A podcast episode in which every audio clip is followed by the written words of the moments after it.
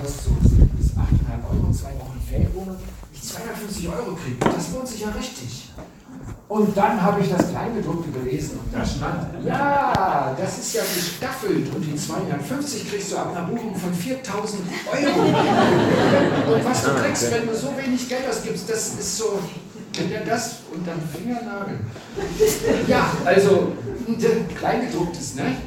Und ich merke im Leben, das passiert mir öfter. Ja, so eine Sachen, die so super klingen und dann, dann ist irgendwo der Wurm drin. Und ähm, jetzt werden wir mal gucken, was Jesus uns alles verspricht. Und ich mache jetzt keine Witze, sondern das sind ja wirklich Sachen, die er gesagt hat und die er ganz ernst meint. Er sagt, ich rette dich. Deine Situation ist geistlich von der Ewigkeit her gesehen so schlecht. Es sieht so schlecht aus. Aber das lasse ich nicht zu. Ich rette dich.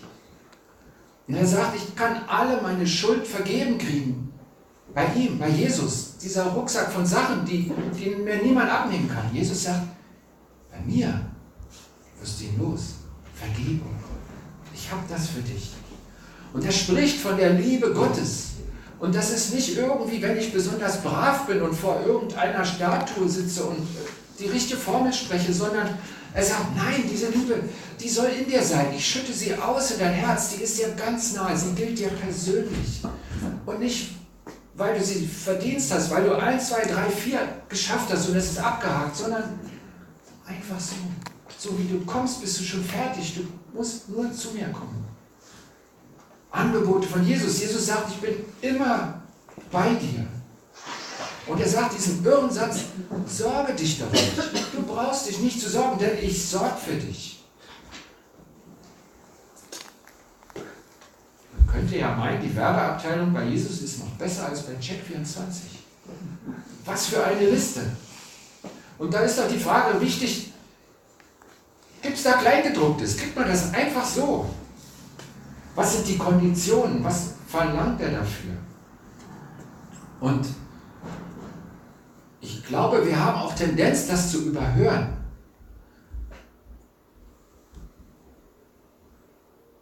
Denn es gibt Konditionen. Es gibt etwas, Jesus redet darüber.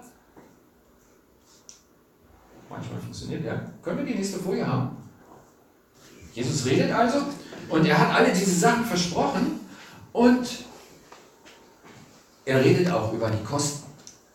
Er sagt ganz einfach, gib mir dein ganzes Leben. Gib mir dein ganzes Leben. Das ist zusammengefasst, das, was es kostet. Und ich bin nicht sicher, ob wir das verstanden haben. Ich, Jesus war sich nicht sicher, ob die Leute das verstanden haben, denn er hat es viele Male erklärt. Immer wieder redet er darüber. In Bildern, in drastischen Vergleichen. Und einmal sagt er auch, berechne die Kosten. Unser Thema heute. Und den Text, den gucken wir uns jetzt einfach an. Lukas hat ihn aufgeschrieben in Lukas 14 sagt Jesus das doch tatsächlich, berechne die Kosten. Ich lese es vor nach der Einheitsübersetzung. Viele Menschen begleiteten ihn. Da wandte er sich an sie und sagte, wenn jemand zu mir kommt und nicht Vater und Mutter, Frau und Kinder, Brüder und Schwestern, ja sogar sein Leben gering achtet, an der Stelle steht ein Verb, was eigentlich hassen heißt. Vielleicht steht in deiner Bibel hassen. Also drastische Worte sogar sein eigenes Leben gering achtet, dann kann er nicht mein Jünger sein. Die Kosten. Wer nicht sein Kreuz trägt und hinter mir hergeht, der kann nicht mein Jünger sein. Und dann nimmt er einen Vergleich, weil er es gerne vor Augen malt und sagt, wenn einer von euch einen Turm bauen will, setzt er sich dann nicht zuerst hin und berechnet die Kosten, ob seine Mittel für das ganze Vorhaben ausreichen. Sonst könnte es geschehen, dass er das Fundament gelegt hat dann aber den Bau nicht fertigstellen kann. Und alle, die es sehen, würden ihn verspotten und sagen, der da, der hat einen Bau begonnen und konnte ihn nicht zu Ende führen. Ich weiß nicht, wie viele von euch einen Turm gebaut haben. Wollt ihr euch mal melden? Ist, ist nicht so nah an unserer Wirklichkeit, nicht? aber wenn man es ein bisschen Richtung Haus verschiebt, dann weiß man schon, was, was da gemeint sein könnte. Nicht? Also ich, ich kenne zum Beispiel eine Bauruine, solange ich den Ort kenne, ist ein Vorort von Marburg, heißt Gisselberg steht an einer ganz zentralen Kreuzung dieses Bauwerk. Das ist, wo die Bundesstraße eine der Hauptdorfstraßen kreuzt, sollte, glaube ich, mal Wasserschloss oder so werden. Seit 20 Jahren keine Bewegung. Es heißt, die Eigentümerin hat sich übernommen und sich rechtzeitig ins Ausland abgesetzt. Und die Behörden wissen nicht, wo sie ist und ob sie noch lebt. Und das Bauamt hat es geprüft, es ist nicht einschutzgefährdet, sie können nichts machen. 20 Jahre, zentral im Ort, dieser Anblick. Ich glaube, ich weiß nicht, ob da auch Leute spotten, ich glaube, die meisten ärgern sich. Ich habe ein paar Artikel gefunden im Internet. Also sowas gibt es ja, nicht? Und das ist ja irgendwie doof. Peinlich für mich oder wenn ich mich rechtzeitig genug aus, aus dem Staub mache, dann doof für die anderen. Und äh, Jesus sagt, du verstehst es doch. Du kennst es doch aus deinem Leben. Es kann doch sein, dass du vorher nicht genug nachgedacht hast, dass du dich verschätzt hast mit den Kosten. Und das ist doch dumm. Deswegen schau vorher. Hast du in deinem Leben im übertragenen Sinn auch schon einen Turm gebaut und konntest ihn nicht fertigstellen? Hast du vielleicht mal den Ruf gehört? Geh in die Mission. Geh in den hauptamtlichen Dienst. Hast du damals Ja gesagt? Hast du Gott jemals etwas versprochen? Was ist denn draus geworden?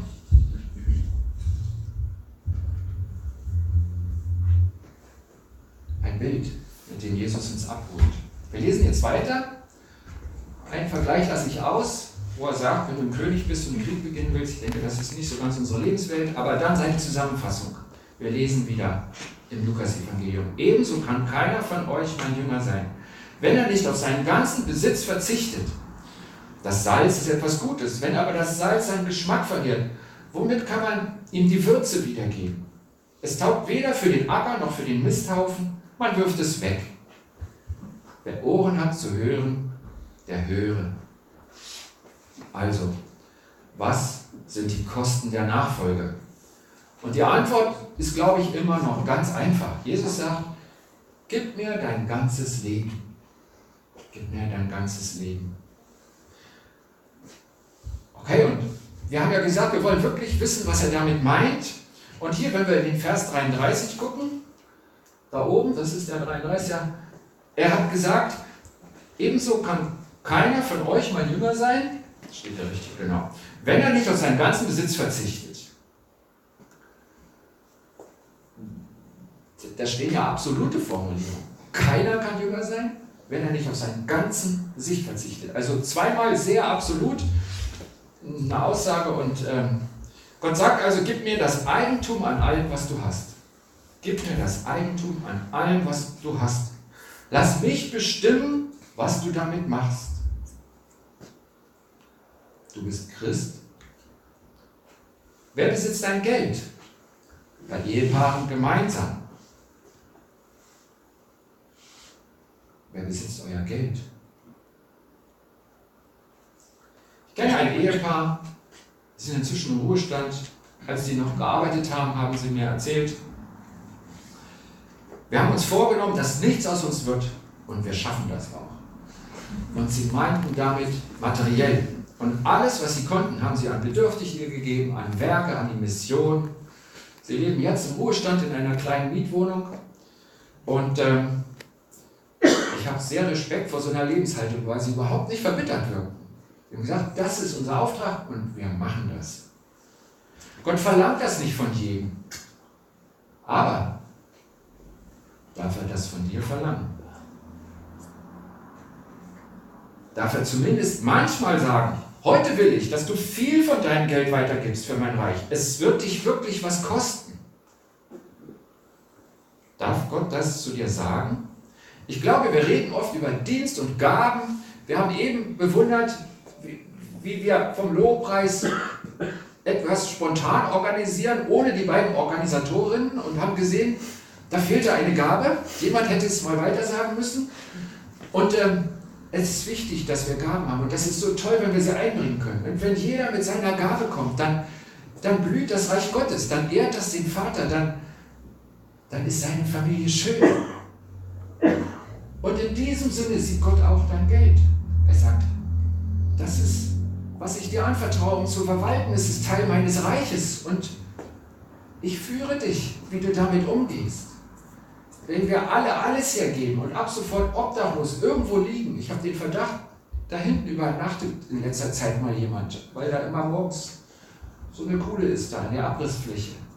Was für ein armer Mensch. Ah, tut mir so leid, ich weiß nicht, wer das ist. Und, und, und das ehrt ja Gott auch nicht.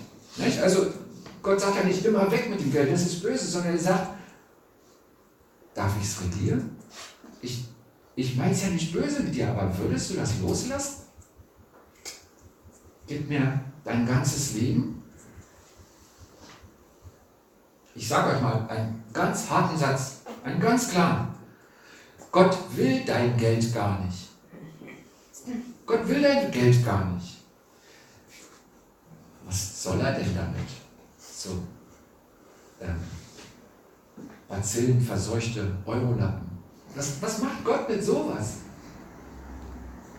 Er will die Herrschaft über dein Geld. Er möchte die Herrschaft über dein Geld.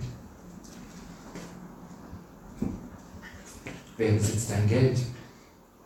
Eigentum, das kann ja auch noch was anderes sein. Wir haben eben schon das hübsche Haus in Gisselberg besichtigt. Wer besitzt denn dein Haus? Du hast vielleicht ein großes Haus. Wohnten da früher mehr Personen drin?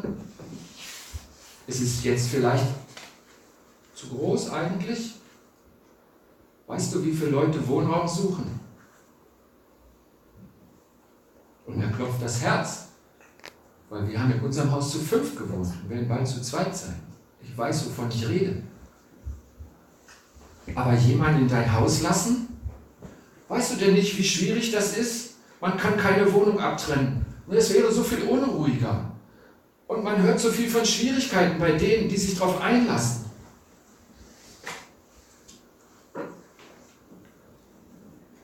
Oder ist vielleicht der Grund, dass ich die Mieteinnahmen nicht brauche und es viel bequemer ist, wenn alles so bleibt, wie es ist? Ich kenne eine alte Frau, Magdalena Stock. Eine Familie mit vier Kindern und konnten sich ein eigenes Haus leisten. Und die Kinder wurden erwachsen und zogen aus. Irgendwann starb auch der Mann. Und dann hat die alte Frau, die Witwe, gesagt, ich möchte, dass in meinem Haus Leute einziehen, ich möchte damit Leuten helfen. Und wisst ihr, wem sie geholfen hat? Ihr Sohn hat das gehört, er hat gehört, wir kommen aus Brasilien zurück und brauchen eine Wohnung. Und wir, Schneiders, haben ein halbes Jahr in ihrem Haus wohnen können. Und ich glaube, wir hätten auf dem freien Markt niemals was gekriegt. Damals waren wir in Marburg. Wer vermietet denn für ein halbes Jahr und weiß, dann rannten die alle wieder raus. Renovierung von neuen. Dann waren wir weg. Wir sind nämlich nach Hasloch gezogen. Und dann begann die Flüchtlingskrise. Und dann hat die alte Frau gesagt, nehme Flüchtlinge auf. Ja, und wenn die hochlaufen, da hätte es zwar einen Schlüssel gegeben, aber sie hat nie abgeschlossen. Und oben ist ja viel mehr eingerichtet als unten. Warum macht die das? Und es war ein ganz kleines Dorf, 600 Einwohner. Und es waren die ersten Ausländer in dem Dorf. Und sie hat eine iranische Familie bekommen. Und das ganze Dorf fing an mitzumachen. Die Frau war nicht gut in Ausländisch. Und dann kamen andere aus dem Dorf, die Englisch konnten und haben die Brücke geschlagen und geholfen. Und andere haben sich darum gekümmert, was brauchen die denn, die Kinder und so. Es gab später auch Schwierigkeiten. Jesus sagt ja nicht, dass es keine Schwierigkeiten gibt. Ich frage dich, wer ist der Eigentümer deines Hauses? Du oder Jesus? Ich weiß nicht, was Jesus dir sagen will, aber ich frage dich, hast du ihm dein Haus gegeben?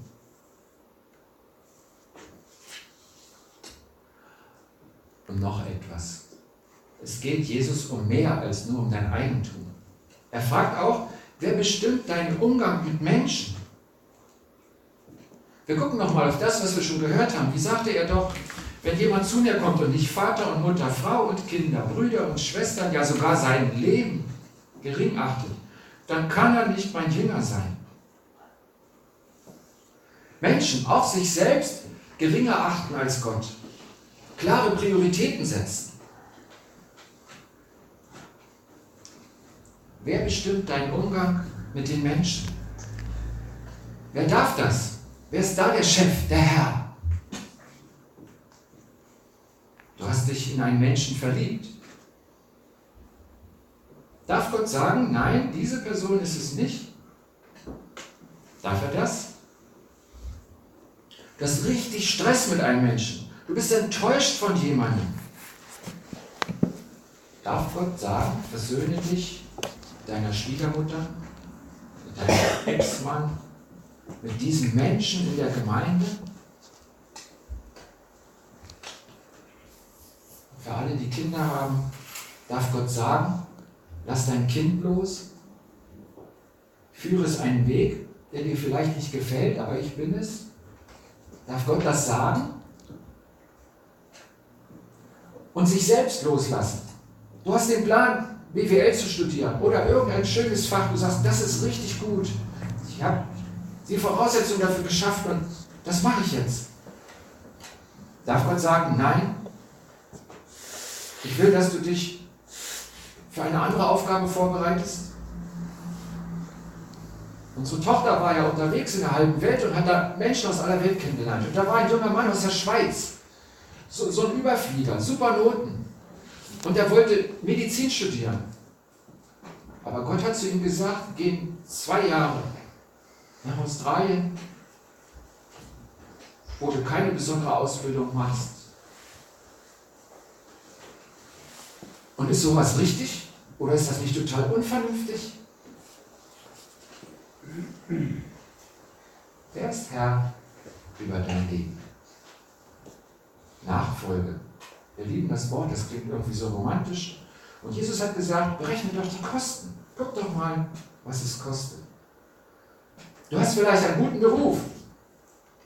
Und das gönnt der Gott total. Das ist gut, wenn du dich und andere versorgen kannst. Es ist gut, wenn du im Beruf auch den Wohlgeruch Christi verbreitest. Wenn man sagt, das ist der Zuverlässige, auf den kann ich mich verlassen, das ist klasse.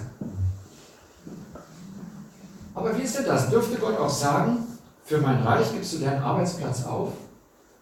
Ich kenne so einen, der ist Christian. Der war Ingenieur in meiner ersten Gemeinde in Frankreich, wo ich zum Glauben kam. Die Gemeinde wuchs und brauchte weitere Leiter. Christian hatte einen guten Beruf und er war auch verheiratet, eine Frau, zwei Kinder. Es war nicht so, dass er kein Geld brauchte. Und er gab seine gut bezahlte Arbeit auf und wurde bei deutlich geringerem Verdienst der Co-Pastor. Darf Gott das sagen? Wie ist das mit deinen Träumen? Überschlage die Kosten, das bedeutet, all das könnte passieren. Bist du dazu bereit? Jesus sagt, Überleg dir das vorher. So verstehe ich Nachfolge. Bist du bereit, diesen Einsatz zu gehen? Und das ist nicht einmal erledigt. Diese Frage wird sich oft in deinem Leben stellen. Ich habe am Anfang aufgezählt, warum es sich trotzdem lohnt. Davon bin ich überzeugt. Das hat Jesus nicht gesagt, aber ich kann es euch einfach nicht auch wiederholen. Ich will ja keinen vergraulen. Aber wir können doch nicht so tun, als hätte Jesus die ganzen Sachen nicht gesagt. Jesus lädt uns ein. Und er sagt, es lohnt sich. Und ich glaube das. Und es kostet was. Und jetzt bist du dran.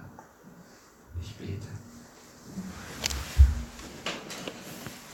Herr, ich danke dir von Herzen dafür, dass du es gut meinst. Und das ist manchmal wirklich nicht leicht zu sehen. Manchmal ist es offensichtlich. Das Offensichtliche nehmen wir gerne mit. Und bei den anderen ist so viel Widerstand in mir. Und ich wünsche mir, dass mein Leben gelingt und dass ich dir folge, so wie du es gemeint hast, nicht das, was ich daraus mache. Und ich bitte dich darum, dass wir dir als Gemeinde folgen, dass jeder Einzelne in diesem Saal Ja sagt und die Kosten in Kauf nimmt, weil es gut ist, weil er dir vertrauen kann, weil du das willst. So segne uns doch.